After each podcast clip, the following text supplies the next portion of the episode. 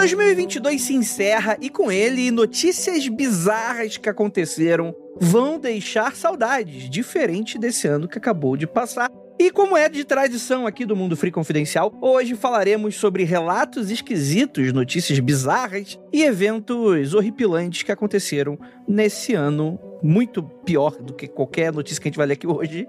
E a gente vai comentar mais sobre o que andou rolando de bizarro na mídia logo depois dos recadinhos e a gente já volta.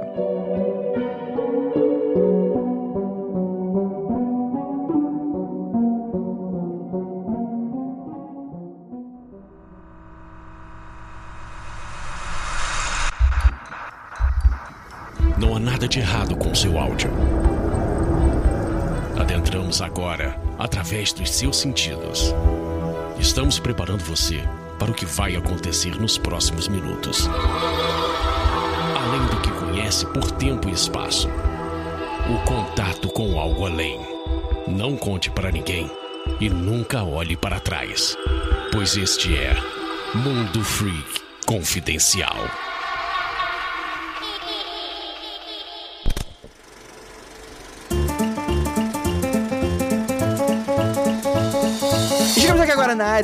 De recadinhos do seu, do meu, do nosso Mundo Free Confidencial. E galera, apenas passando para desejar um feliz ano novo, estoure esse champanhe e agradeço 2022 acabou.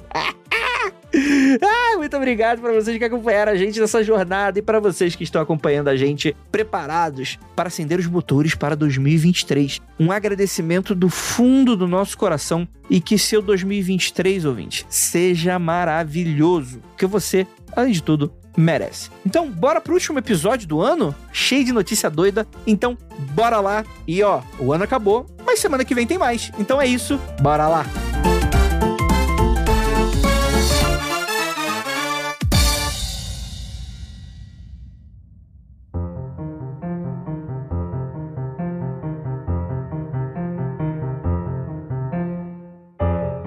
Praise Atenção, 20 do Magicante está começando sua dose semanal de Capirotation. E caralho, tô... Ai, caralho.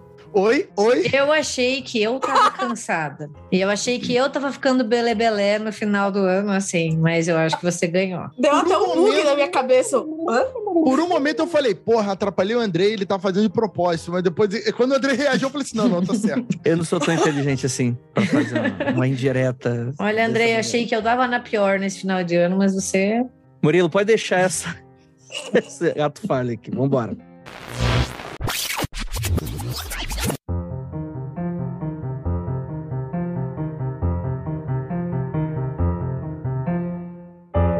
Longos e belas noites, queridos ouvintes. Está começando o último Mundo Freak Confidencial do ano de 2000 e Jesus Cristo, amém. Acabou essa merda. E eu sou Andrei Fernandes e para me ajudar temos aqui ele, que está na sua última gravação, Rafael Jacaúna, de 2022. Ah, olha aí, o ouvinte agora, o coração parou. Parou nada. Gente que ficou feliz falou: finalmente, filha da puta.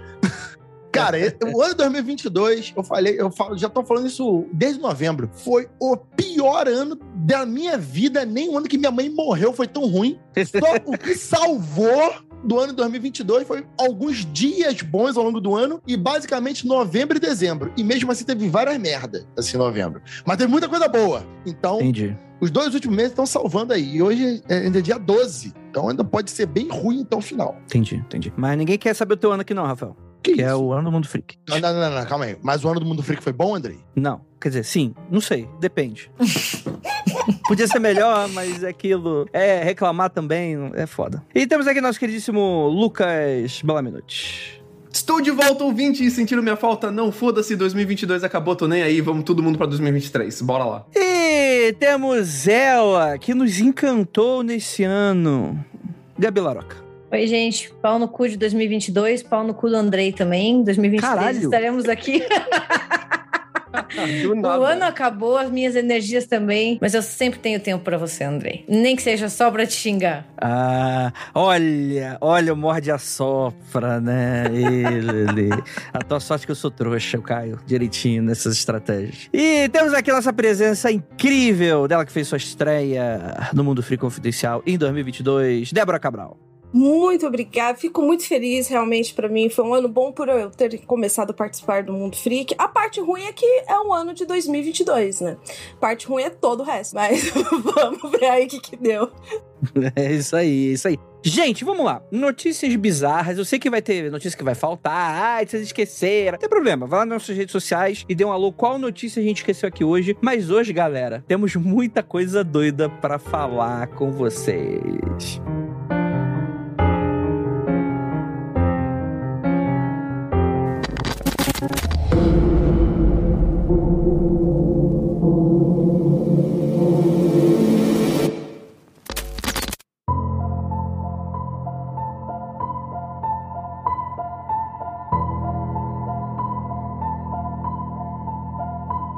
Um ex-presidiário de 24 anos, internado há 16 dias na unidade Águia do Hospital Municipal de Novo Hamburgo, praticou autocanibalismo.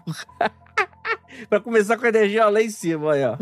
e tentou morder quem chegou perto. Os visitantes e pacientes, com medo que o homem se soltasse e atacasse alguém, fizeram abaixo para sua transferência para uma clínica especializada. A dúvida é se a clínica especializada é um açougue. Sacanagem. É, O que, que seria a clínica especializada de canibal? É, tipo, tem. Não, deve ser de- especializada em pessoas com problemas psicológicos, então, psiquiátricos, né? Porque. Achei que era especializada no tipo de carne, né? Aqui é churrasquinho, aqui é bom passado. é picanha, né? É porque, geralmente, quando a gente vê. Eu tava vendo um documentário na Netflix sobre piores prisões do mundo. Todas as piores prisões que eu vi no documentário eram uma brincadeira perto das prisões no Brasil, né? Porque a prisão do Brasil é uma palhaçada, de tão horrível que são. E eu tava imaginando tudo na cadeia, você e mais 15 na cela com um canibal.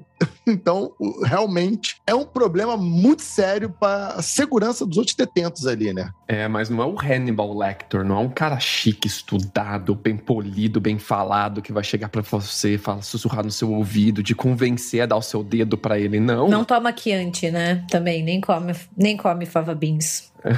É o cachorro louco, ele tá faminto, ele quer morder você, seu pé, o pé dele, o pé de todo mundo, o que tiver na frente ele tá mordendo, bicho. Né? E tem uma, uma coisa aqui que não é relacionada a esse caso em específico, mas em geral, só pra informação, porque aqui tem informação, é entre você ser mordido por um cachorro e por alguém. Você ser mordido por alguém é muito mais perigoso do que um cachorro. Porque a boca humana tem mais bactéria que a boca de um cachorro. E eu não tô zoando. Se você for no hospital, você vai ter, tipo, a chance de infeccionar e você ter que tomar. anti- É, é- é pesadíssimo, assim. E a gente tá falando de, de um animal que lambe o próprio cu. Isso, e às vezes come cocô. E a boca humana consegue ser pior. Olha, no carnaval, Rafael, acredite se quiser, o ser humano é capaz de coisas inacreditáveis. Outro dia eu postei no Twitter sobre isso. Eu falei, porra, não- já tem uns meses que eu postei isso. Eu falei, Cuidado que você vai falar. É incrível como as relações são. Um dia tu tá conversando com a pessoa no Twitter, outro dia tu tá lambendo o cu dela. Então as pessoas ficaram meio chocadas. Nossa, gente, isso escalou muito rápido. A gente tava aqui falando do alto canibal e agora estamos falando de lamber o cu. Ah, então. Canibal não é o humano comer outro humano? Então, é, vamos. vamos, vamos pra frente. Ah, Gente, a notícia é séria. É a notícia séria. O caso é brasileiro e escutam português e isso é problemático. Vamos, vamos, seriedade aqui. Inclusive, a senhorinha, tinha uma senhorinha lá do hospital, ela não conseguia nem dormir à noite com medo do canibal, gente. Olha que dozinha. Você tá lá no hospital com- e aí a cuidadora de, tava falando na reportagem, falando assim, gente, a, a idosa que eu cuido, ela não consegue nem dormir à noite porque ela está com medo do canibal. É, é muito triste, gente. Mas é, é triste, mas eu tô rindo, desculpa. E é foda porque a pessoa, né, o paciente no caso, ele tava em um surto psicótico gravíssimo, né? Pra pessoa chegar Sim. nesse estado, é a situação escalonou de uma maneira assim inimaginável, incluindo esquizofrenia, automutilação, tipo, é muito, muito grave, né? Não só pro paciente, principalmente, mas para as pessoas ao seu redor. Então é um- uma bomba relógio. E a velhinha, ela não tava aterrorizada assim por pouca coisa, né? Teve uma noite que ele fugiu, inclusive, e saiu tentando morder o que tivesse pela frente, gritando, berrando, chutando tudo, né? Ah, todo mundo se trancou, conseguiram isolar ele num corredor, e quando não tive mais mais ninguém pra morder, ele começou a comer os dedos do próprio pé. Ele pegou os dedos do pé e ele começou a comê-los, comê-los na frente de todo mundo. E a enfermeira, imagina você é enfermeira, você tá olhando pela janelinha da porta do hospital, sabe? Manja qual é? E tá vendo aquele cara mordendo os dedos do próprio pé e ouvindo os ossinhos estalando dentro da boca dele. Ah, ô, Luca, Luca, o 2022 tá acabando, bicho. Não faz isso comigo, não, rapaz. Isso pra mim tá muito uma imagem, sei lá, de Outlast, tá ligado? Aquele, aqueles malucos dentro do sanatório do jogo Outlast. Sim, total. Nossa senhora. Total. Misericórdia. E o Lucas ainda falando do barulhinho dos ossos, assim. Muito obrigado, Lucas. Você Croque, é muito croque. querido. Murilo vai me ajudar aqui ainda, deixar bem Boa sorte. Ai, gente, é isso, né? É, não, é isso. Se você vir alguém querendo te morder, fuja. Prefira ser atacado pelo chihuahua da pessoa do que pela pessoa. Só, só- Dicas de saúde. Mas com consentimento pode. É, é, gente, vamos fazer o seguinte: é, vamos evitar ser mordido, seja por ser humano ou por cachorro. Vamos fazer de meta 2023, tá? Integridade física. Vamos fazer de meta. Não, calma aí. Não é pra morder, é pra sangrar. Dar mordidinha, mordiscada Sabia que a pode, gente se a ia outra cair. pessoa deixar. Então, pô, calma aí. Não é pra acabar completamente com a mordida também. Eu achei engraçado esse caso, ele ter sido referido, ficou famoso depois como o canibal da Nova Hamburgo. Porque, tipo, de canibalismo O nome mesmo. ainda é Nova Hamburgo, né? Parece uma implicância. não, não ajuda, né? Porque assim, Débora rindo. não, não é como um canibal que ele tá cozinhando a sua carne em um ritual ou porque ele curte o canibalismo. Não, é uma pessoa que ela tá completamente pra lá de lelé, né? O, o- é um surto psicótico muito grave e ela não, ela tá agredindo tudo que ela vê pela frente, inclusive ela mesma, né? Tá mais, muito mais por uma automutilação do que por um canibalismo, né? É, foi uma crise. É que a ideia do canibal clássico, né, é muito romântica, né? Hannibal Lecter, Ela chama atenção, né? etc e tal, né? Não, não, não foi um caso antropofágico no sentido cultural da coisa, né? Foi um, um surto, né? Teve uma época que as revistinhas pulp de aventura descobriram que se ela colocasse o título canibal, tivesse que a palavra canibal no título, vendia muito mais. Então tem uma época que você pega as revistas pulp de aventura, de pirata, de, de ilha misteriosa, essas coisas, é só canibal, canibal isso, canibal aquilo, canibal aquele outro. Chama muita atenção mesmo, né? É porque a gente fica com esse fascínio, né? Porque o canibalismo ele é um tabu. Então sempre rola esse desconforto, é até essa curiosidade mórbida, né? Porra, comer carne humana, sabe? Daí aqui no caso, Será que é bom? Fica Vai- a dica aí pra pauta, pra pauta do Quebrando o Tabu em 2023. Com um limãozinho, assim, no alho. Será que é bom? É, o problema é, o problema é questões éticas, né? Me lembrou, me lembrou muito da Twittera com É, exatamente. Então, com, com, né, com essa sensibilidade de marketing incrível. Porque, tipo assim, pior do que o twitteiro, que fala bobagem, é o twitteiro que compra bobagem, né? E fica lá os malucos, fica lá maluco, né? Batendo palma por, por dois, dançando, né? Caindo em qualquer merda de baitzinho. E a menina falou, não, eu acho que essa coisa de, de, de criminalizar o canibalismo tá ultrapassado. Se as duas pessoas quiserem, tá tudo bem. E assim, claramente é um bait. Tipo assim, claramente ninguém pensa dessa maneira, porque, né? Pelo amor de Deus, né? E aí, no fundo, o tweet naturalmente viralizou pra caralho. E aí, lá, logo no, na thread, no, no, no tweet seguinte, mencionando ela mesma, fala: então, eu só queria divulgar meu OnlyFans. tipo, e é isso.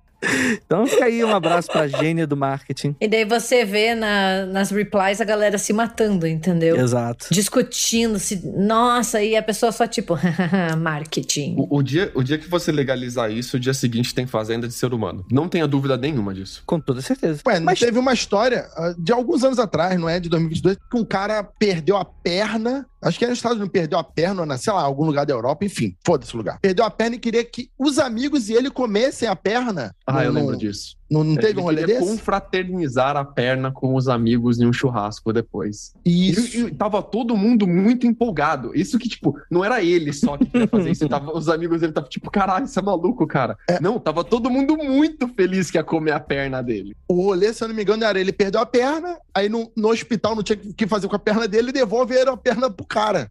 Olha, Ah, senhor. perna. E ele, o que que fazer com a perna? Olha, a perna é sua, tu faz o que tu quiser, a gente só não pode implantar de volta. Olha, E ele foi, eu vou comer, então. é, o médico chega e vira e fala, né, pro cara: olha, o que o senhor pode fazer com a perna, eu posso te dar uma sugestão. Pelo que falaram, é mais ou menos uma carne de porco. Então pensa aí o que, que você faria com um lombo, né? Um pernilzinho assim. É minha sugestão. Pernil, pernil, pernil. Pô, e fica bom.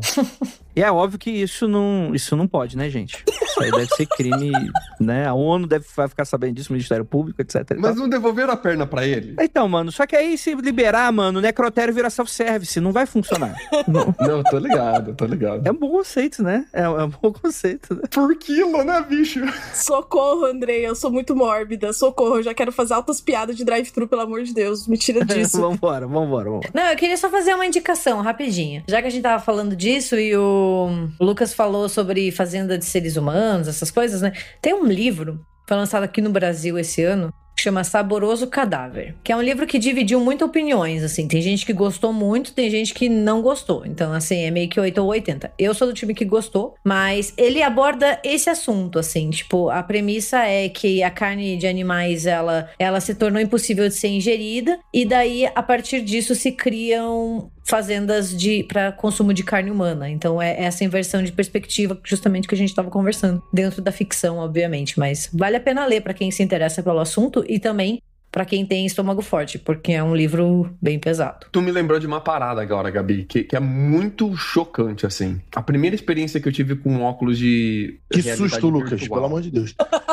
Mas a primeira experiência que eu tive com realidade virtual foi em um protesto que tava rolando dentro da universidade. E tinha uma galera com um monte de óculos VR. Isso é tipo pique 2013 ainda. VR é uma parada muito nova. E eu peguei um desses óculos e falei: não, qual é a da protesto? Qual é a da coisa? Não, só coloca. A gente vai te mostrando. Se você passar mal, quiser parar, você avisa, a gente para. E eu coloquei. E os caras gravaram em câmera 360 graus a vida de um porquinho em um abatedor. E você assistia ele crescendo, a- a- vários momentos da vida do porquinho Ai, que horror. Gente, que com horror. óculos VR. Jamais, jamais. Isso causou um, um rebuliço muito grande, uma discussão muito grande na universidade. A galera ficou muito puta com isso. Teve gente que, que falou: se você tá puta porque você sabe que tá errado, para de comer carne. Várias opiniões divididas e tal. No ano seguinte, eles voltaram. E era claro, com modelo 3D. CGI daqueles bem CGI bem tosco ainda. Mas eles fizeram a versão ser humano no lugar do porquinho. E a ideia é justamente isso. A ideia era: se você fica puto com o ser humano, por que você não fica puto com o porquinho, né? E eu, eu vou dizer que eu, eu amo carne, gente, tá? Eu, eu como carne, diferentes carnes praticamente toda a refeição. Eu fiquei abalado, cara. Eu fiquei com o porquinho, eu já tava abalado com o ser humano, me deixou menos abalado que com o porquinho, inclusive. Mas com o porquinho eu fiquei abalado, viu? É, eu concordo que, assim, tipo, quando você vira e fala assim, pô, é um porquinho 3D no CGI mal feito de, de início de Não, o porquinho era de tecnologia. verdade mesmo, era gravado câmera 360. Não, né? não, pelo amor de Deus. Não, eu tô querendo dizer assim, na minha cabeça, um, um buddy poke de um porquinho já é muito pior do que assistir um documentário, sabe? Porque, tipo, eu tenho mais empatia com o bichinho. Mas enfim, se você quiser aí um, um filme disso, é Massacre da Serra Elétrica, é exatamente disso, né? É o cara que trata humanos como um abatedor. Tem todo, toda a, a sim- simbologia exatamente disso, de tratar gente como se trata bicho de, a, de açougue, tá, pra matar e pá. Então, mas a gente assiste, né, e considera legal. E no final, André, a gente sabe o paradeiro do maluco lá de Novo Hamburgo? Eu acho que não, e ainda bem, né? Ele também tem direito a anonimato. também. Ele tá lá ainda. Isso daí foi 16 dias atrás. Caralho! Tá recentíssimo. Ah, é? É, Olha aí, rapaz. Mandar um abraço aí pra ele. é. Ele é ouvinte do Mundo Freak, já pensou? Então, sou eu. Meu Deus do céu.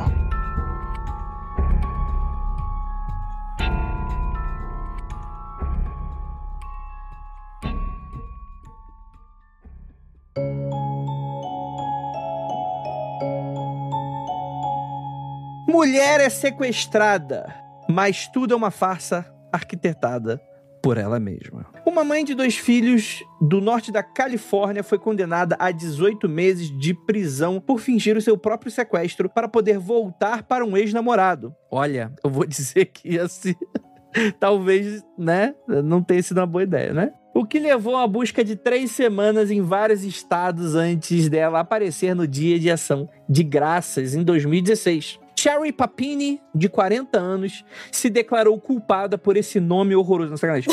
É, culpada meses antes por encenar o sequestro e mentir para o FBI, o FBI sobre isso. Como parte de um acordo, ela é obrigada a pagar mais de 300 mil dólares de restituição. Rapaz. Tomou uma Quem diria que cacetada. brincar de Gone Girl da Califórnia fosse tão caro, não é mesmo? É verdade, né? Gone Girl é isso aí. é o spoiler. É.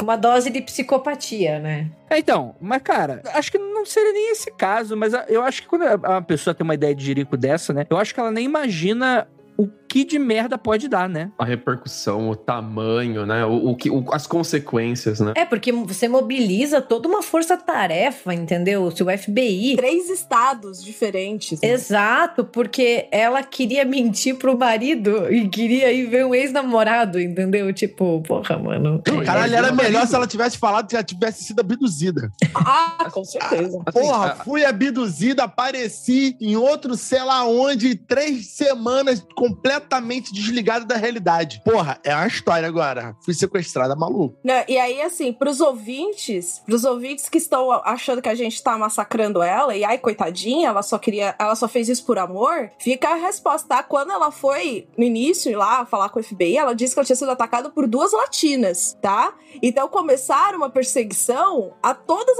os hispânicos do lugar pra descobrir quem que era as mulher doida que tinha sequestrado a branca. Tá bom? então, pra quem tava com dó dela aí, fica essa informação. Agora, Ah. eu te perguntar uma coisa que eu não entendi. Isso foi em 2016? Sim, mas é que o resultado dela pagar 300 mil saiu esse ano. E assim, elas só descobriram que isso era tudo mentira muito tempo depois. Ela armou tudo isso em 2016. Ela foi muito, entre aspas, encontrada, toda amarrada, batida, doída, sangrando, toda fodida no pé da estrada, como se ela tivesse realmente sido sequestrada. Então ela fez toda essa encenação, rolou todo três anos de investigação, três, quatro anos de investigação em cima disso. Aí depois que foram os caras investigando, foram, cara.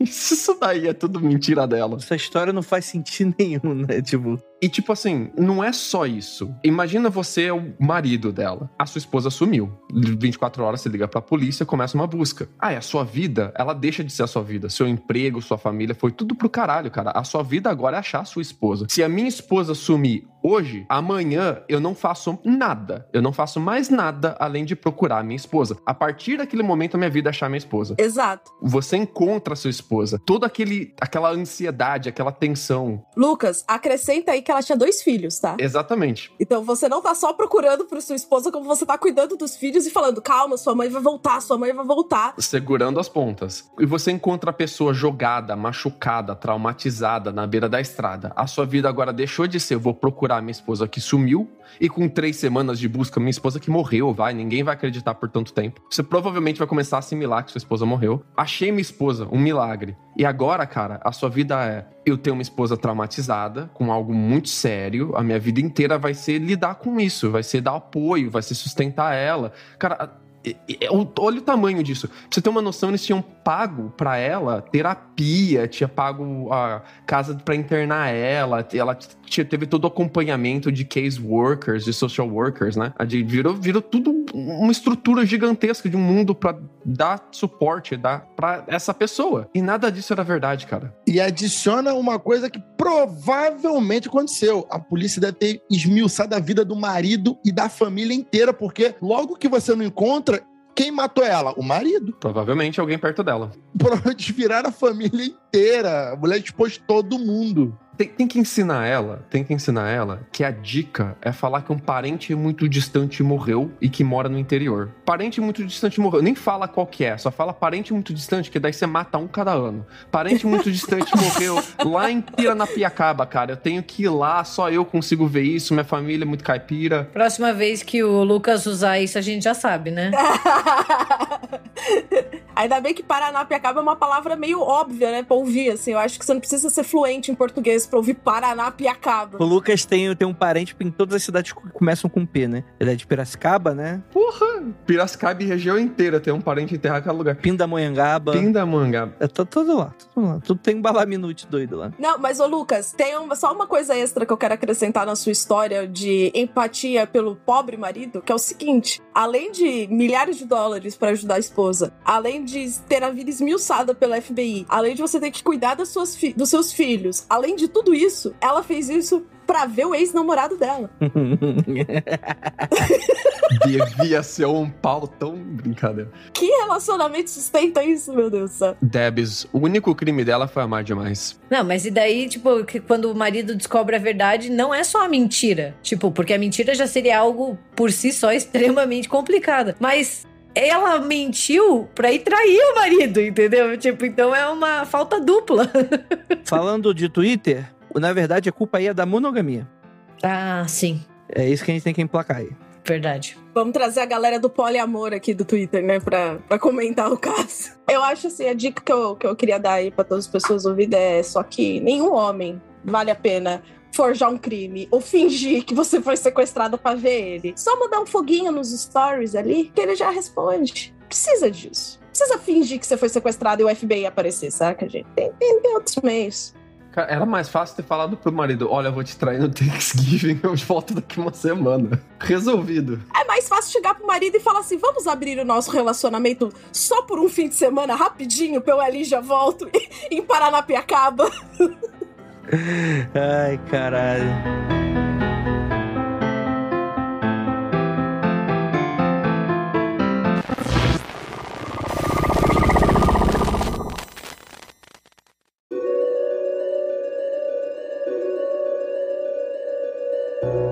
Avistamento de OVNIs no sul do Brasil. Notícia quentíssima aí, recente, muito pedida, que estava acontecendo no último mês. Quer dizer, o, o sul, além disso, agora tem alienígena, né? Sacanagem. É...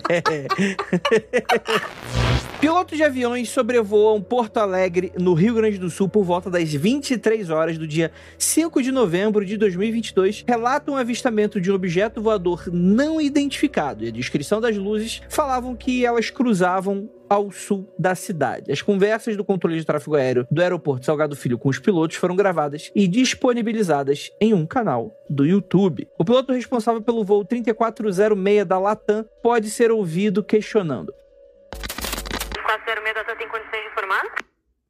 Elas estão, a gente está avisando elas ao sul de Porto Alegre. Mais ou menos na proa 220.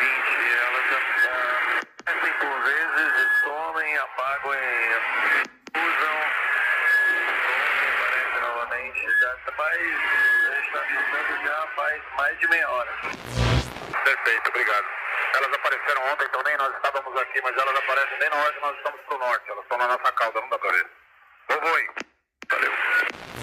O Azul 4657 tem condições de informar se avistou alguma luz no setor sul de Porto Alegre? Ah, informar vocês, mas iam falar que eu sou louco. Na verdade, nós estamos vendo essas luzes desde lá de São três luzes é, girando em espiral entre elas aqui, bem forte.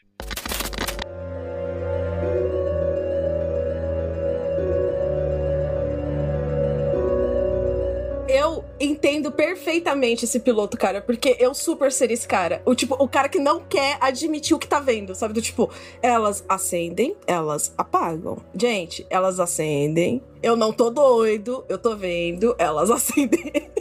eu iria repetir esse discurso aí também. Eu, eu, entendo, eu entendo. E, cara, eu legitimamente fiquei bastante interessado nessa notícia, porque foram dias que se seguiram, né? De avistamentos, etc e tal, algumas dúvidas. Da maneira como estava sendo colocada, soava como uma noite oficial dos OVNIs, literalmente. Só que algumas noites, né? Chegou até um sexto dia de avistamentos na área da região, né? É claro que, novamente, né? Como foi um assunto que viralizou, a pauta de ufologia tá bem, bem quente nos últimos anos, né? É o tipo de coisa que tem muita gente muito curioso, né? Muita gente prestando atenção, né? Muita gente que não sabe como relatar, muita gente que não sabe reconhecer um fenômeno, né? Aí se mistura tudo, etc e tal. Então, antes de qualquer coisa, é sempre importante para você que é interessado no assunto se inteirar, procurar saber, pesquisar, se informar, porque OVNI não significa disco voador vindo de outro planeta, né? Significa que é um objeto voador não identificado. E ele pode ser tudo, né? Pode ser uma ave, pode ser um balão, pode ser um drone, pode ser um avião, pode ser um satélite. Nossa, então entrou um OVNI na minha casa na sexta-feira.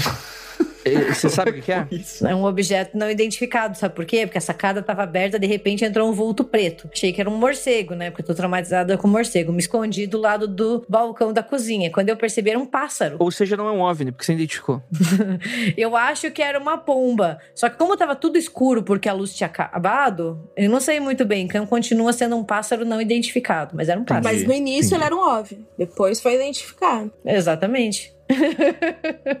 Esse cara do Rio Grande do Sul, o pessoal manda logo mensagem no Instagram, manda DM no Twitter. Aí eu, gente, eu não vou. não- eu tava ocupado, falei, não vou, não vou comentar porque eu não sei exatamente o que, que é. O pessoal fica emocionado, né? O pessoal quer reações imediatas. Aí passou uns dias, eu esqueci, a galera lá sempre mandando um negócio ou outro, me marcando. E aí um dia me mandaram assim: porra, já que estão se comunicando aí, estão até fazendo ah, os cortes nas plantações, não sei o quê. Você tem que comentar. Eu falei, cara, isso aí é. Não é nada, não. Isso aí. o bagulho de plantação deixa quieto. Passou uma semana, me falaram que era o Alok. Vai ser a próxima. Tá vendo que o Rafael lê pauta, né? Porque é logo a próxima notícia. Não, mas é a mesma notícia, não? Eu, não, não- eu nem abri a pauta. É, tem uma conexão aí, né? Tem uma conexão. E o pior é que tem, cara. Aí eu fui mandei mensagem pra pessoa que falou que eu tinha que comentar porque os aliens estavam se comunicando. Eu falei, agora o Alok é de qual planeta? A pessoa, porra, Joca, porra, desculpa aí. Eu falei, não, deixa quieto, só que quer comunicar em cima do fato, tem que ser uma parada muito assim, porque eu vou falar, aí eu ia postar no dia, caralho, ZT aí mesmo, porra. Aí duas semanas depois o Alok, porra, minha cara. Disco voador do tamanho de uma cidade em cima da Casa Branca, aí a gente abre a live. Isso. Eu acho que esse é um bom parâmetro. Vamos, vamos manter essa linha de base. Esse caso eu achei engraçado porque as coisas elas demoram dias pra se desenvolver. O- os militares, por exemplo, não vão se envolver com, no- sei lá, um, dois maluco piloto comercial. Maluco que eu tô falando de maneira muito gostosinha, galera. Dois pilotos comerciais com muita experiência, que sabem identificar as coisas no céu e tal. Eles estão relatando luzes. E essas luzes estão se movendo de maneira ah, desconhecida. Elas dão volta uma na outra, abra, fecha, várias luzes, poucas luzes, né? Então, não é um negócio comum. E a gente tem confirmação de radar, tem confirmação de diversos pilotos, então acho que a gente pode dizer que alguma coisa estava no céu. Não é falha de sistema, não é alguém pregando uma peça, não é a estratégia de marketing, não é alguma campanha de alguma marca tentando fazer alguma bobagem na internet. Então a gente pode cravar que tem alguma coisa no céu. Aí o problema é, a galera quer que a gente diga o que que tá no céu. Só que eu não sou esse piloto, cara. Só esse piloto viu essa luz. Ah, Nem esse piloto sabe, inclusive, né? Você é o maluco do podcast, no caso, né? Você não é o maluco do, do voo. Você é o meme, aquele maluco do History Channel, sabe? Que fica aliens. Aliens. Então, eu, eu, eu fui bastante a fundo investigar e o problema geral desse tipo de notícia é que é o seguinte, falta dado. E isso é algo muito sério, gente, porque muitas vezes as pessoas vão criar uma expectativa que é que a gente confirme alguma coisa. E é muito difícil, que por mais que a gente não sejam ufólogos sérios, ou por mais que nós não se- sejamos cientistas ou pesquisadores e tal, meio que, poxa, não é legal a gente ficar dando sinal vermelho a todo questão que era só dar alguns dias pra se comprovar uma farsa ou não, né? Então a gente tem que tomar muito cuidado com esse tipo de coisa, porque, poxa, a gente quer falar uma parada séria pra vocês e vocês sabem que muitas vezes a gente fica muito reticente em falar uma parada que a gente não acredita. Ah, ah, não, mas aqui a gente é personagem, aqui a gente vai falar que tudo é verdade. Não, isso vocês sabem que isso não é verdade. Tanto que muita gente fica chateada com a gente porque tava com a expectativa que a gente confirmasse o fato. E eu acho essa história do- dos OVNIs do Sul muito estranhas, porque existem informações conflitantes. Aparentemente, no primeiro dia, teriam subido jatos da FAB para averiguar.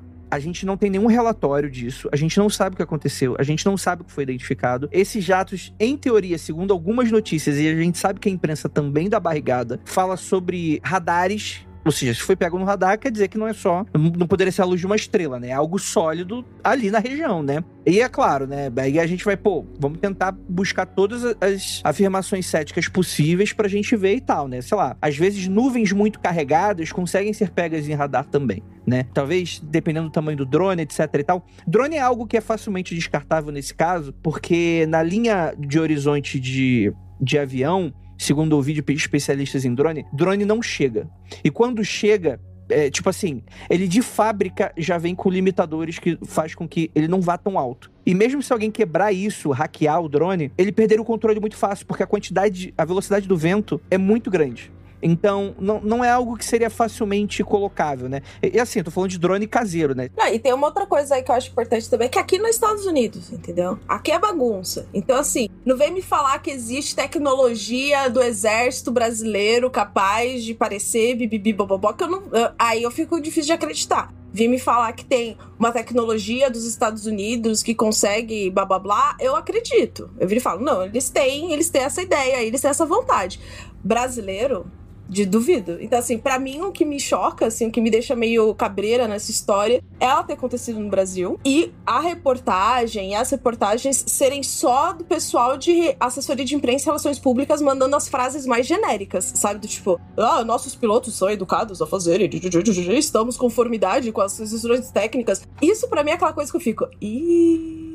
Então, e eu, eu acho que é por isso, por exemplo, que às vezes a pessoa, pô, na, na época das notícias lá do, do Pentágono, né, com as coisas que estão acontecendo hoje nos Estados Unidos, por que, que gente, mesmo sem tantas informações a gente ficou tão empolgado? Porque justamente aquilo ali é uma mudança de cabeça do governo e de instituições que faria com que casos como esse a gente tivesse justamente mais dados para saber o que, que é. Então isso é muito empolgante, porque, pô, não tem como se averiguar uma parada que é de outro planeta. Desculpa. Vai na, descer a nave, até descer a nave, sei lá, é muito difícil. Como é que tu fala que, que, algo é, pode ser de outro planeta ou não? É algo que tem que ser investigado, né? Que tem que ser averiguado, tem que ser testado, né? E, e por aí vai, né? Ciência se faz dessa maneira, né? Então, assim, eu tenho duas. A gente não tem uma conclusão sobre esse caso. Ser visto por pilotos e tem radar é algo que configura como sendo um, OV um fenômeno UAP clássico, né? Aquele tipo de coisa que não dá pra entender exatamente o que, que é. Fica nessa coisa vaga do, pô, pode ser talvez um disco voador, pode ser um anjo, pode ser Satanás. Andrei, desculpa, o que, que é o AT? O AP. A Unidentified Aerial Phenomena. É É como o os novo OVNIs. UFO. É o novo UFO. É, é o- como o UFO tá sendo chamado lá fora, tecnicamente falando, né? Então eu acho que a ideia geral é que assim, eu sigo um, um ufólogo que eu acho que o trabalho dele é muito sério, que é o Rony Vernet, já participou de alguns episódios do falecido Hangar 18, mandar um beijo pra ga- galera do Andar 18, onde quer que vocês estejam. E ele foi categórico em falar que ele não acha que é um fenômeno OVNI clássico, ele acha, ele acha que é Starlink mesmo. Starlink são aqueles satélites, lançamentos de satélites e satélites pela galera lá do Elon Musk, né? Que passou a ter alguns problemas relacionados à reflexão da parte do casco, né? Que dependendo da região, o Sol, ref... como se fosse a Lua, né? O Sol reflete, eles estão em órbita e, e aquilo parece como se fosse uma estrela a mais no céu, né? Em movimento. O que dá muito esse tipo de problema de, pô, é um disco voador, é o que, né, etc e tal. Ele começou a achar estranha essa história porque aparecer luzes no céu em dias seguidos, exatamente no mesmo horário, é algo que não é comum em eventos de fenômeno de discos voadores. Porque, pra todo mundo que sabe, todo mundo que investiga sabe que você não marca a hora com esses caras. Tipo assim, é, é, é justamente um evento difícil de você averiguar, justamente porque, cara, você não tem como prever o fenômeno. É algo que acontece aqui, acontece acolá. Até lugares que tem alta incidência, não é garantido que você vai ter ali um incidente quando você vai lá investigar. Assim como regiões que nunca tiveram incidente não impedem de, em algum momento, alguém doido ir lá e ver a parada, saca? Então isso já tinha acendido, eu vi um vídeo que ele lançou, né? Ele falou que ficou meio ressabiado com essa história e tal. Aí um americano entrou em contato com ele, depois dessas notícias e tal. E aí tem um programinha que você consegue ver os satélites no céu. Aparentemente bate Starlink na região. Lembrando que a gente não tá falando que o Starlink está sobrevoando Porto Alegre, né? Na verdade, ele está em órbita muito distante, só que do ângulo da galera de Porto Alegre, em dado horário, aparece, né? Esse, essas luzes cortando o céu, né? Então, para ele, ele acha que são Starlinks mesmo. E segundo eu vi das análises de simulação que ele fez no computador e colocando lado a lado com imagens que foram gravadas da noite, dá a entender que bate. E é o tipo de coisa que a gente vai precisar ficar bastante atento nos próximos anos, porque isso está cada vez mais comum, né? Os nossos céus estão cada vez mais poluídos por causa desse tipo de tecnologia, né? É, então, enfim, grande notícia é que não sabemos. Tá aí já. Ah, o pessoal tava querendo saber a opinião da galera, tá aí. Tá aí a sua opinião perfeita aí, achei. Eu vou lançar um desafio pros ouvintes. Quando você vê portal de notícia grande, grande, os pequenos você já ignora direto, mas quando você vê portal de notícia grande, falar de envolvimento de milico, vai cavar de onde eles tiraram isso. Porque uh, eles não têm um telefone especial onde eles ligam lá, ô milico, quantos aviões da FAB vocês levantaram pra trás desse OVNI? Essa informação tem que ter saído de algum lugar que dá pra você acessar ela na maioria das vezes. E se você não acha de onde isso veio, fique esperto e vê se eles continuam falando isso nas próximas notícias. Porque eles requentam as, as notícias. A notícia notícia que eles cozinham na segunda vai virar sobra de terça, de quarta, até, pum, vai virar farofa na sexta, cara. Então fica vendo se a mesma informação sobreviveu até sexta-feira. Porque eles mencionaram que tinham aviões do exército atrás desses OVNIs e depois essa informação parece que ninguém mais falou nela. Exato. Eles fingiram que não falaram isso. Opa, opa, esquece. Então, vê se você consegue encontrar a fonte primária. Não diz que me disse. Não esse cara que falou que o outro falou. Não. A fonte primária dessa informação. Mete o dedo no Google, cara. Não é tão difícil assim, não, tá? No, em cinco minutos se faz isso. E, e o que é estranho, né? Porque, tipo, pô, como assim eles noticiam isso e essa mesma imprensa não cobrou a Força Aérea sobre, né? Tipo, simplesmente como se não tivesse existido a notícia, né? Muito doido. É, se, se eles, se eles levantaram o avião da FAB pra trás do OVNI, cobra os caras. Qual que é o relatório? O que, que vocês acharam? Vocês atiraram nesse OVNI? Perseguiram esse OVNI? Encontraram esse OVNI? O que aconteceu? Você tem que saber, cara. Mas, Lucas, tu tá cobrando relatório de umas forças armadas que deixaram o navio bater na ponte de Niterói, porra. Tu tá de Tô cobrando- brincadeira. Tô cobrando os jornalistas de atrás das Brincadeira. Forças Armadas. Se o jornalista não vai atrás das Forças Armadas, o ouvinte que não vai ir também, né, cara? Olha, não, não, me, não, me, não me deixem como falar dos milicos, por favor. Vamos. Não, não, não, não, o, problema, o problema aqui não é os milicos, o problema é que são os jornaleiros. São jornaleiro, o jornaleiro que tá dando barrigada e tá fingindo que não deu barrigada depois, que não tem retratação, não tem nada, né? Ele só finge que não falou, foda-se. Então fica de olho, ouvinte, fica de olho. Mas no Brasil de hoje, que a fonte de informação é meu, minha tia do Zap, precisa mais disso, não. Precisa de informação, precisa de fonte. Quando o Bolsonaro assumir no corpo do Lula em, em janeiro de 2023, a gente vai saber mais informações sobre esse No caso. clone, né? Como é que. Você não tá sabendo, não, Lucas? Como assim, é? Lucas? Ah, não. Graças a Deus eu parei, eu falei pra Jay parar com a pauta que a gente tava fazendo sobre co- conspirações bolsominions. Meu Deus!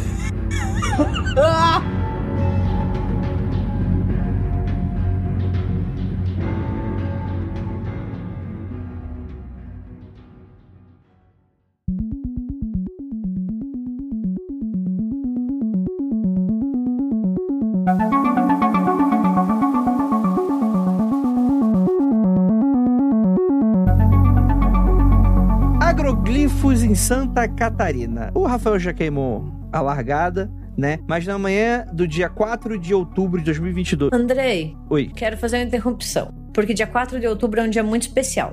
Hum. É o dia do meu aniversário. Oh! A chama culpada. E foi o dia que eu fiz 30 anos, dia 4 de outubro de 2022. Ih, agora é ladeira baixa, hein, Gabi? Então a gente já sabe o que aconteceu. É o seu presente de aniversário. Aí. Meus parentes OVNIs fizeram isso pra mim. Meus parentes reptilianos, na verdade. Muito fofos, muito fofos. Mas o que, que aconteceu dia 4 de outubro, André? Dia 4 de outubro aconteceu o aniversário de uma podcaster muito querida do mundo. e essa é a notícia bizarra do ano. Próxima.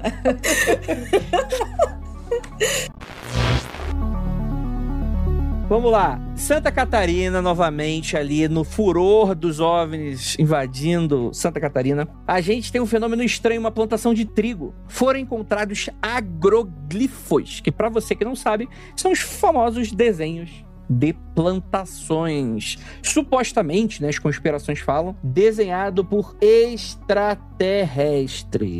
E aí, gente? Eu já achei essa. no- Quando isso apareceu, eu já falei: ah, galera, porra, eu não vou cair nessa nem fudendo, mano. Isso aqui com certeza. E eu tava certo, né? Porque em entrevista, já um proprietário da plantação, o Sérgio Giroto, afirmou que uma situação semelhante aconteceu também em 2015. Mas o que acontece é que, na realidade, isso foi uma ação de marketing do nosso queridíssimo DJ Alok. Ah lá, o Jaca queimando a pauta. tipo, lá atrás. O filho da puta não lê a pauta e ainda consegue queimar a pauta. O Didi Alok fazendo isso para a festa de aniversário da Gabi. Viu? Tá tudo explicado. Eu, eu acho engraçado que o símbolo que ele escolheu pra colocar na plantação é um símbolo que ele parece muito o buraquinho da bola de futebol, aquela bola tradicional que tem os pentágonos preto, sabe? Bola, bola de futebol mesmo, aquela que tem no, no, no GIF, no, no, no emoji. Parece muito o buraquinho onde você coloca a bomba pra encher a bola. É igualzinho. Parece muito que ele só bateu uma foto daquilo, cara, e colocou no, no grifo. Eu só queria falar que temos uma breaking news aqui agora, que na verdade não é breaking news, na verdade é uma refação, como a gente falou, imprensa da barrigada, mas a gente não é imprensa, então foda-se. Na verdade, DJ Alok afirmou logo, por que que acontece? DJ Alok tinha mandado, né, fez uma montagem no seu Instagram com os desenhos do agroglifo e o símbolo, né, do seu próximo show, né, ali o, o, o logotipo e tal, dando a entender que ele tinha algo a ver com isso, mas ele desconfirmou essa informação. Não sei se com medo de tomar porrada de ufólogo, mas ele falou que o agroglifo não foi coisa dele, tá, gente? Então quer dizer que Jaca passou fake news, é isso que você tá falando? Passou fake news, porque é isso aí, né? Aparentemente. Mas a gente já corrigiu aqui, porque aqui, aqui a gente é sério. Tá certíssimo. Santa Parabéns. Catarina é famosa por esse tipo de fenômeno. É engraçado isso porque a fazenda desse cara já teve um antes, mas não é só a dele, a região inteira já teve antes. Tem tanto ali na região que tem um catálogo dos de aeroglifos, não é aeroglifos, caralho, não consigo falar isso. Agroglifo. Tem um catálogo de agroglifos do sul que é maneiríssimo. Digita aí no Google, Agroglifos do Sul, que você encontra o catálogo.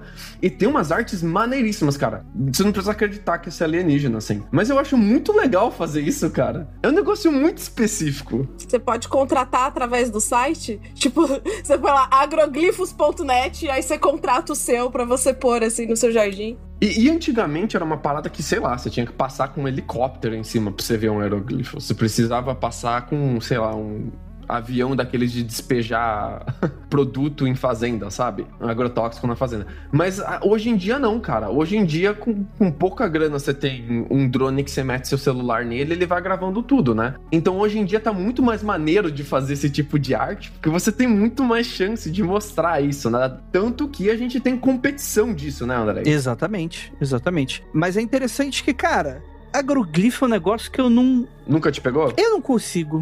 Não, não consigo acreditar, mas ao mesmo tempo eu não consigo falar que, é, que alguém. Porque, tipo assim, se for fake, o fazendeiro tem que estar sabendo, né? Não tem como o cara não ficar sabendo. Ah, do nada, tipo assim, durante a noite, uma galera fez umas paradas super elaborada e tu não sabia, né? Porque isso talvez é maquinário e tal, né? Formas mais simples são, são bem mais simples mesmo de ser feitas, né? Um bastão, uma corda, você consegue dobrar a plantação, né? De maneira circular, né? Agora, quando são mais complexos, fica bem difícil mesmo, né? Ah, o filme Sinais me deixou muito traumatizado em relação a esse efeito. Se você quer ver se é, é fake ou não, não que isso prove que é fake, né? Mas presta atenção no agroglifo e vê se são formas geométricas básicas. Porque dá pra você fazer parecer que é muito complicado, mas na real aqui a gente tem um círculo, um pentágono, outro círculo, um triângulo, outro círculo. Isso tudo, cara, com corda e pedaço de pau você faz. Você vai marcando com a corda as distâncias certas. Nossa, mas que trabalheira, né? É, mas É. pra você fazer uma campanha de marketing, deve ser mais barato do que contratar um influencer. Eu acho que foram os Illuminati. Eu acho que são os Illuminati, no final das contas.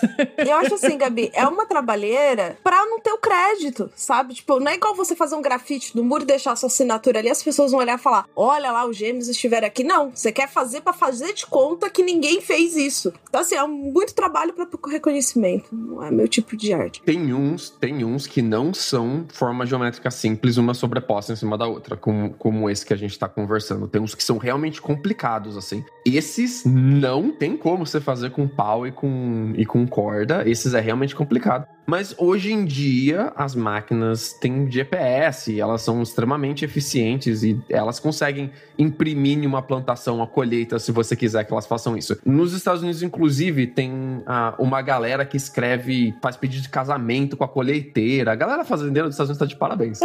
tem que, que, que fazer a propaganda pro Trump com a colheiteira. É, faz revelação de sexo de bebê também, já vi. Isso, eu vi um que time de futebol tinha perdido, o cara tava xingando o, qual, o, o jogador que tava sendo culpado. Ele escreveu o nome do jogador e um fuck you com a colheiteira na plantação dele e ficou pra você tirar foto depois. É o multiuso da colheiteira, entendeu? Ela é uma forma de você se expressar. Eu, eu acho que aqui no Brasil é colheitadeira. Colheiteira. Gostei mais de colheiteira. Gostei também. Foi uma, uma parada mais roots. É, mas é isso, com o GPS você tá fazendo aquele aplicativo de corrida, você faz vários, vários desenhos fálicos na sua, na sua jornada fitness. É óbvio que se você tem essa possibilidade com maquinária agrícola, você usa também, porque a gente tem a quinta série na cabeça. Né? Na Escócia, isso virou costume, a galera faz por brincadeira, por diversão mesmo, e tem as competições internacionais que tá aqui na pauta que teve uma internacional chamada Crop Circle Making Competition de 92, mas eu tava dando uma olhada e tá tendo internacional direto agora. 2021 e 2022 teve de novo. Então a galera tá competindo aí para ver quem faz o, o, desenho mais cabuloso. Eu quero muito saber quais que são as regras, né? Porque você vale tudo, quem tem mais dinheiro faz uma parada tipo, fenomenal. Eu quero muito saber quais são as regras limitadoras, assim. Sei lá, pode só quatro pessoas, uma corda e um pau? Ou pode só colheitadeira, Andrei? Desse tipo específico. Então eu, eu quero muito sab saber mais qual que é o meta da competição de Agro Circles. Qual é o meta, né? meta. Ai, caralho, sim, sim, sim. Cara, mas isso, isso tudo é muito interessante, né? Porque é uma parada que não agrega nada a ninguém, né? É, é energia e conhecimento gasto a troco de nada. É cultura, André. Cultura. É expressão artística. Ah, não é uma cultura sem pra nada. É arte. Inclusive tinha um poema. O poema vai surgir? Quando que vai ser? Eu tô, eu tô, eu tô esperando. O mundo tá cheio de contador que fica pintando Excel pra fingir que tá trabalhando. Então é a mesma coisa, cara. Olha aí, ó. Eu não, eu não vou falar. Expose dos contadores. É porque, pra que, que precisa de computador se tem computador, né? O computador já faz o que o computador faz com muito mais tranquilidade.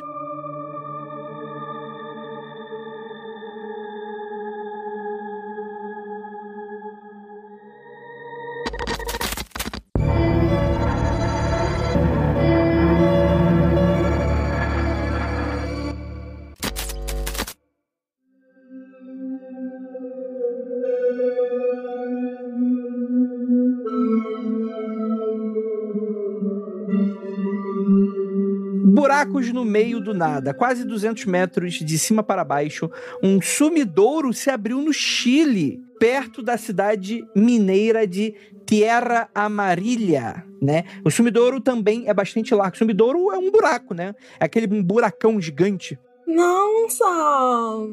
Tô vendo pela primeira vez.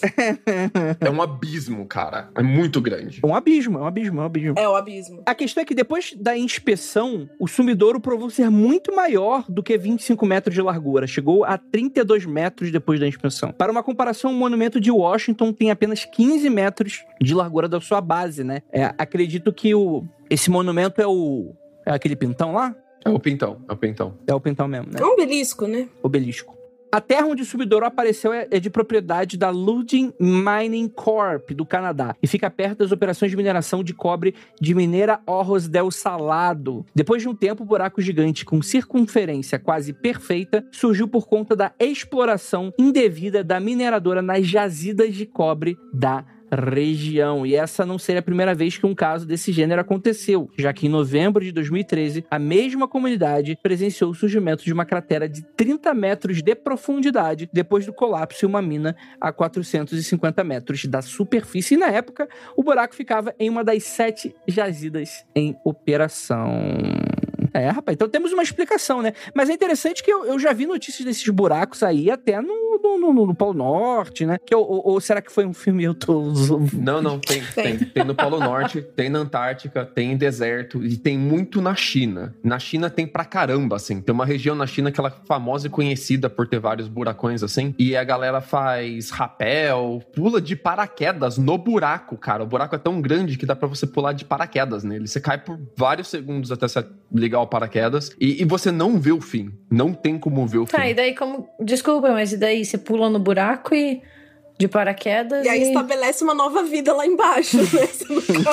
Eles estão povoando a parte de baixo do buraco, assim? Não entendi. Eu sou... Depois você sobe.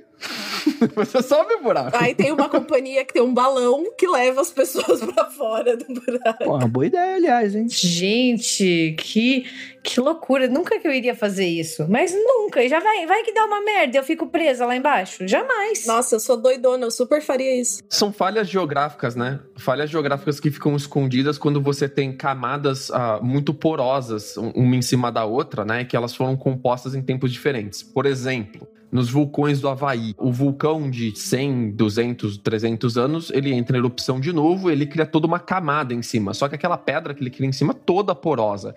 E fica uns espações enormes, assim, de caber uma vila entre uma camada e outra, às vezes. Tem, tem lugares no Havaí que você tá andando, por exemplo, e você vai sentindo o chão abrindo debaixo de você em lugares que você não sabe qual é. Hum. O chão vai, tipo, se remoldando, assim. Ele vai- você vai ouvindo ele, os estalar dele, assim. É região vulcânica, né? Provavelmente, né? É, seguro, né? Bem seguro de passar por cima. E às vezes desaba. O que deixa as pessoas muito, assim, intrigadas é que são circunferências muito perfeitas. Porque um desabamento desse não tem por que ser uma circunferência. Ele pode ser em formato de vala, em formato de. do, do formato que o buraco for, gente. É um, é um buraco natural, uma erosão que, que aconteceu ali, né? Não é um agro-buraco glifo, né? É, vai enchendo de água e desenchendo ali embaixo, vai cavando cada vez mais as falhas ali embaixo, até que chega uma hora que desmorona mesmo, né? Em, em região de mineração você entende completamente isso.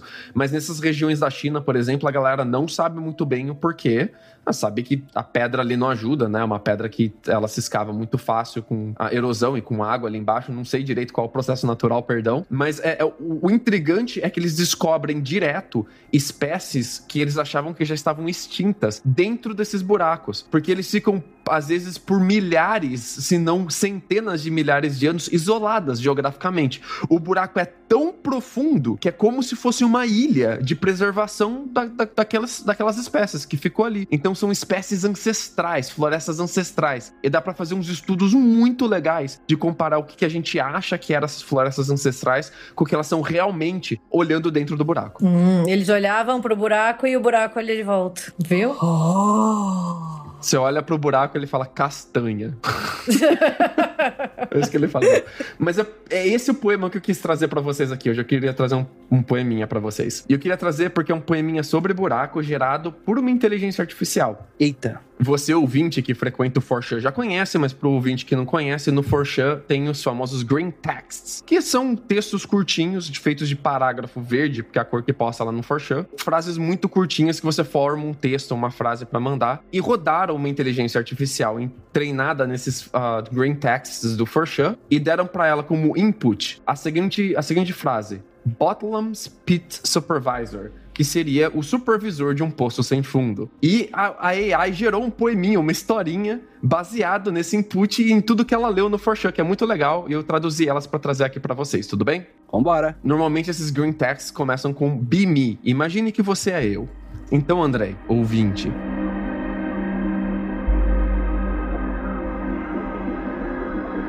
Imagine que você é eu, um supervisor de um poço sem fundo, encarregado de garantir que o poço sem fundo seja, de fato, sem fundo. Ocasionalmente eu tenho que descer para verificar se o poço sem fundo ainda é sem fundo. Um dia eu desço lá e o poço sem fundo não é mais sem fundo. O fundo do poço sem fundo agora é apenas um poço anormal. Ansiedade.jpg. Pergunto ao meu chefe: o que fazer? Ele diz: apenas faça o poço ficar sem fundo de novo. E eu pergunto: como? Ele diz: não sei. Você é o supervisor do poço sem fundo. Raiva.jpg. Largo meu emprego. Me tornei um supervisor de poços normais. Primeiro dia de trabalho. Vou descer para ver o novo buraco. É sem fundo.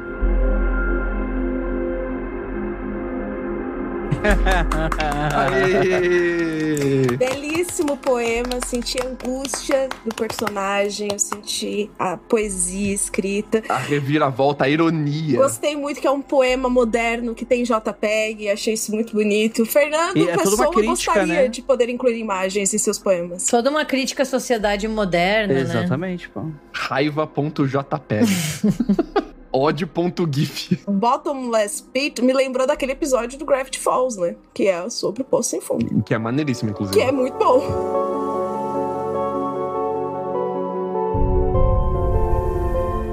Então é isso, encerramos nossas notícias de hoje. Com certeza rolou muito mais coisa, mas o podcast tem tempo limitado. Então eu gostaria de agradecer a todo mundo que ficou por aqui. Alguém tem uma mensagem final, um jabá pra deixar aqui pro nosso ouvinte? Eu tenho um beijo. Posso mandar um beijo? Não, é jabá. Então eu vou mandar um jabá que é um beijo pro filhote da Cristina Sano. A Cris, pra quem conhece a Crisilândia, ela é ouvinta do Mundo Freak já há muito tempo, maneiríssima, sempre tá trocando ideia com a gente, muito legal. E a cria dela, o filhinho dela, que eu conheci quando ele era muito pequenininho ainda, quando tinha acho que 5, 6 anos, muito novinho. O mini nerd. Agora ele tá mais velho, tá crescido, né? Acho que faz- uns sete anos isso. E agora ele é o ouvinte do Mundo Freak. E ele fica conversando com os amiguinhos dele na escola sobre o Mundo Freak. Então, um abraço pra Sano, um abraço pro mini nerd, o filhote dela. E pra todos vocês aí, criançada, que ficam ouvindo o Mundo Freak, que não é um programa pra crianças, né? Então, ouça. Pelo amor de Deus. A gente tem que parar de falar palavrão. Não conta pros seus pais que vocês ouvem. Não conta. Ou ouça com supervisão dos adultos, por favor. É né, isso, galera? exatamente. Faz, o seguinte: pergunta pro seu pai, pai e sua mamãe o que, que é beijo grego. Pergunta pra vovó. Fala que é um tipo de iogurte. Muito gostoso. É, eu queria falar um negócio antes aqui rapidinho antes que eu esqueça. Opa, que você for pra mandar um beijo, aí pensei também em mandar um beijo pra extinta comunidade do Orkut, anão vestido de palhaço mata oito, que essas notícias bizarras de hoje me fez lembrar com saudades dessa comunidade, que foi uma das razões pra entrar no jornalismo. Aquelas, não, não, óbvio, mas ela era uma das minhas fontes favoritas de diversão na época. Então, saudades. Onde anda essa comunidade? Esse anão. Mas esse, esse, esse era um anão vestido de palhaço ou ele era um anão palhaço? Não, ele era, ele era um anão palhaço, que ele estava vestido de palhaço, estava bêbado e agrediu pessoas e matou oito. É um palhaço, palhaço mesmo ou uma pessoa vestida de palhaço, Debs? Ela não entendeu. É, Exatamente. Isso, ele era um palhaço, palhaço mesmo. Ele não era. Ele tava fazendo cosplay de palhaço. Ele tem carteirinha do sindicato dos brincadeiros. Então é isso. Muito obrigado pra todos vocês que ficaram até aqui. Bom 2023 e aquilo. Não olhe para trás, porque Jesus Cristo 2022. Não é pra olhar pra trás mesmo, não. Olha pra frente. Siga em frente. Olhe para o lado. Se liga no mestiço da batida do cavaco. Fica em frente, olhe para o lado. Se liga.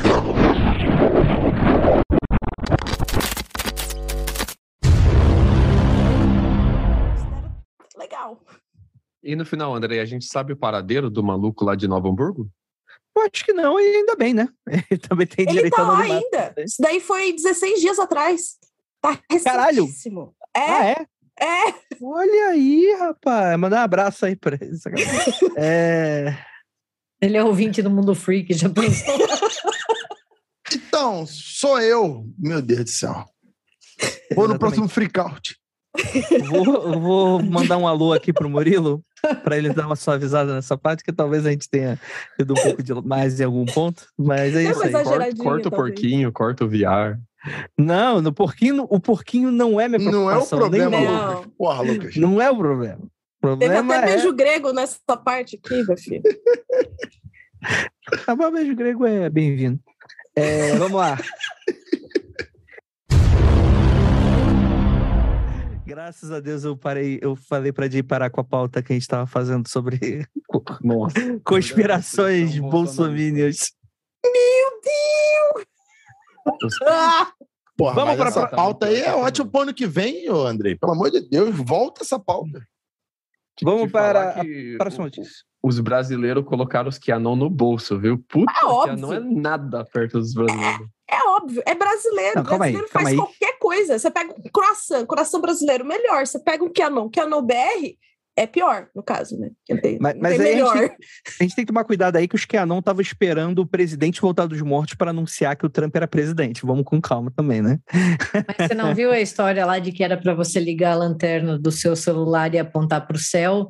Os Aham. satélites iam fazer a contagem de quantos deles. Ai, Se Olha você só. coloca o Sim. seu CPF no site, ele diz pra você em quem você votou e vai aparecer 13, porque a urna tava fraudada. Isso, Uhum. Se exato. você colocar os três últimos dígitos do seu cartão de crédito e mandar para o meu e-mail, uma coisa mágica vai acontecer. Não, e assim, só. agora só senha pra... de segurança também, né? O código de verificação também, para fazer umas É. compras aí. Não, e assim, só aquela coisa meio básica, né? Tipo, a pessoa. O que os, os Minions ficam falando, né? Tipo, ah, que eles sabem absolutamente tudo, que existem os satélites do exército, etc. O que o exército realmente está fazendo? Pegando o código fonte das urnas eletrônicas e copiando à mão.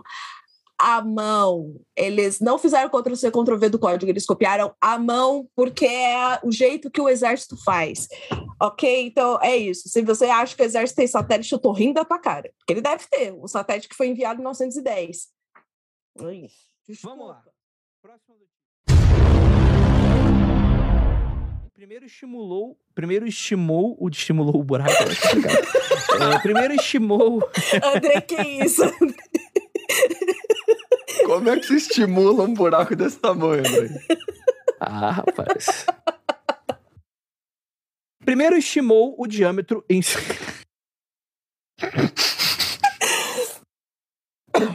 Cara da Gabi, de que, que eu tô fazendo aqui? Tá Podia tá julgando gravando foda, gente. Eu tô. Não, eu tô com muito. Tô muito cansada, gente. Desculpa que eu tô fazendo um freela de final de ano que tá. Ah, então Força, foda-se. Se, quase se lá, fudeu. quase lá. Se fudeu. Já aceitou frila de final de ano. Tá fudido. Cara, acabou a luz na casa do Rafael, acredita? Ai, que Acredita, meu, foi roxo, né? É o Alok. É o Alok, é o Alok, é o Alok, com certeza. Aquele episódio do Bob Esponja. Ah, é um Nosferata. Parece que dizia a Loki lá. Esse episódio é muito bom. Vamos lá, vamos lá. mundofreak.com.br